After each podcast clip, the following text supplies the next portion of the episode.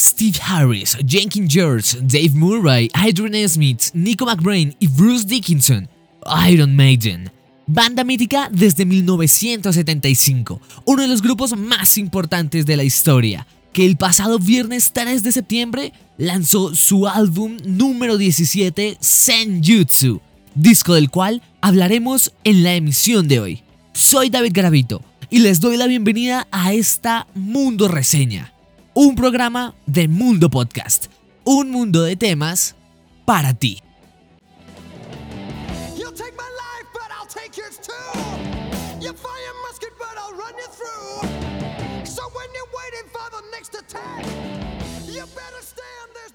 Y empezamos esta mundo reseña del Senjutsu de Iron Maiden, el más reciente disco de larga duración de material inédito de esta agrupación.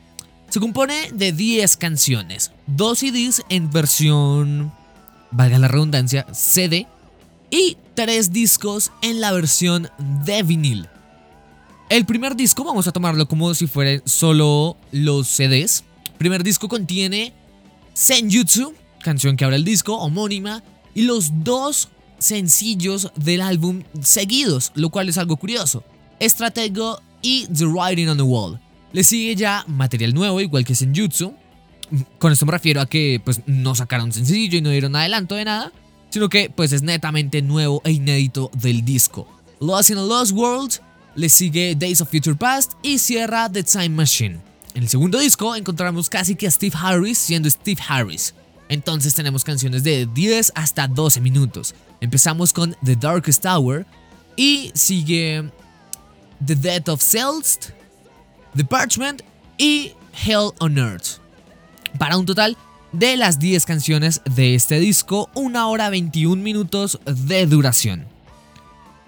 Un muy buen disco, en mi opinión, lo empiezo a decir de una vez me gustó muchísimo más que el Book of Souls del, 2015.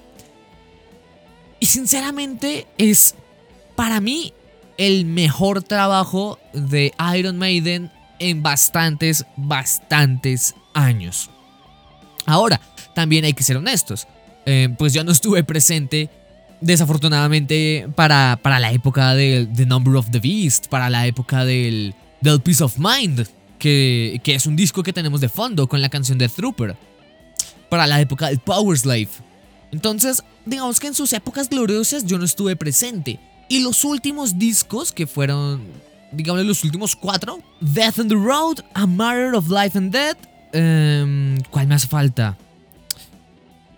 Final Frontier, claro, el Final Frontier y el The Book of Souls. Esos son los últimos cuatro de Maiden, sin contar evidentemente el Senjutsu, y este disco se me hace tremendamente superior. Con tintes, mm, claro, de, sus discos anteriores, como lo es principalmente el Brave New World. El Brave New World que marcó también como un antes y un después en la, en la banda con la llegada de Bruce Dickinson de nuevo. Acá se siente muchísimo la participación de Steve Harris. Casi que tiene un CD solo para él. Tiene tres canciones que completan más de 30 minutos. Que es The of the eh, The Parchment y Hell on Earth. Canciones, tres canciones que completan más de 30 minutos. Es bastante, es bastante. Y en mi opinión lo hacen bastante bien. Es raro encontrarse un Maiden justamente progresivo y que lo haga de esta manera casi que tan pulcra. ¿Por qué? Evidentemente no son las joyas del progresivo, o mejor dicho, esto no es Opeth, esto no es Tool, esto incluso no es ni Leprous. Simplemente tiene unos pequeños tintes, eh, cambios en el tempo, tiene, tiene varios matices que recuerdan a este tipo de género, más sin embargo realmente no lo es del todo, sigue siendo un heavy metal con justamente esos pequeños tintes de progresivo. Ahora, yendo con lo mejor y lo peor del disco. Podría decir que todo el disco destaca, realmente lo hace, pero la pieza que realmente deja un vacío, que realmente uno dice, ah", aquí como que no mola tanto. Además, es una, una canción excelente. Pero es la que menos resalta del disco. A mi parecer, es The Darkest Hour. Eh, y también es una canción que está basada en un libro del mismo nombre. Esta fue compuesta por Smith y Dickinson, si mal no estoy. Hubo buena participación de estos dos en este disco. Sin embargo, de Nico McBrain no tuvimos absolutamente nada y también de Dave Murray no tuvimos nada.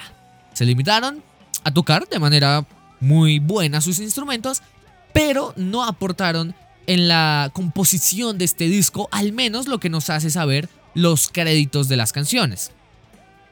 The Darkest Tower eh, trata de ser como la balada del disco, más sin embargo siento que se hace más larga de lo necesario. Es una buena canción, más sin embargo siento que no le da la talla al resto del álbum. Tenemos cancionzotas como The Time Machine, uh, Days of Future Past, que a mi parecer es de las más pesadas del disco en cuanto a heavy metal, y justamente creo que también fue compuesta por Dickinson y por Smith al igual que Stratego.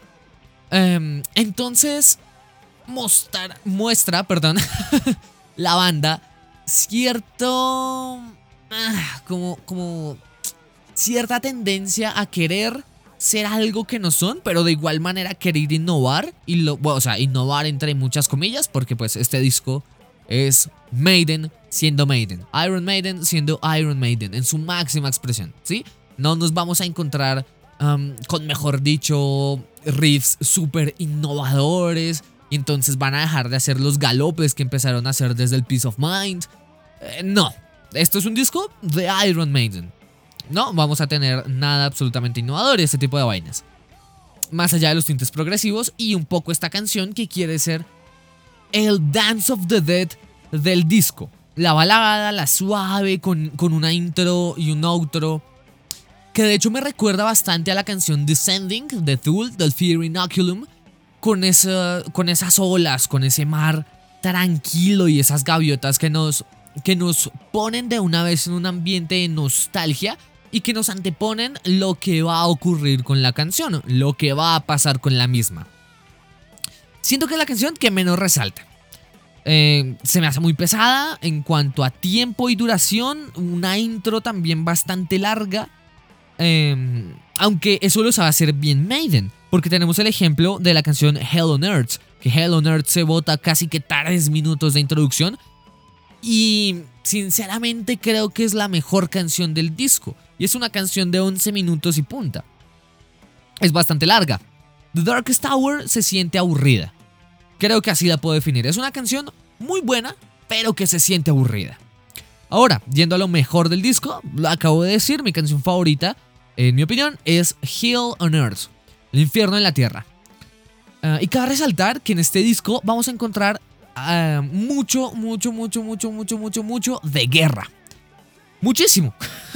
Como Maiden desde, pues, el... No, es más, desde antes. Desde el Iron Maiden. Podríamos decir, o desde el The Killers. O sea, desde siempre. Pero este disco justamente hace alusión al arte de la guerra, eso significa Senjutsu. A pesar de que también la banda ya confirmó que no es un disco temático, por, lo que muchos creían que tiene como este Eddie Samurai y pues el nombre del disco, no.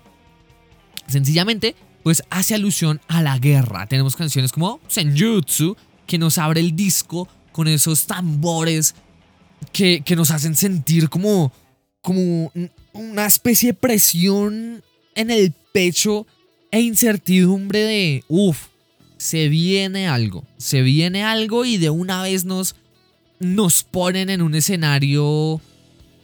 Mm, nos ponen en la mitad de dos bandos en una guerra. Así me sentí yo escuchando Senjutsu, por ejemplo, la primera canción.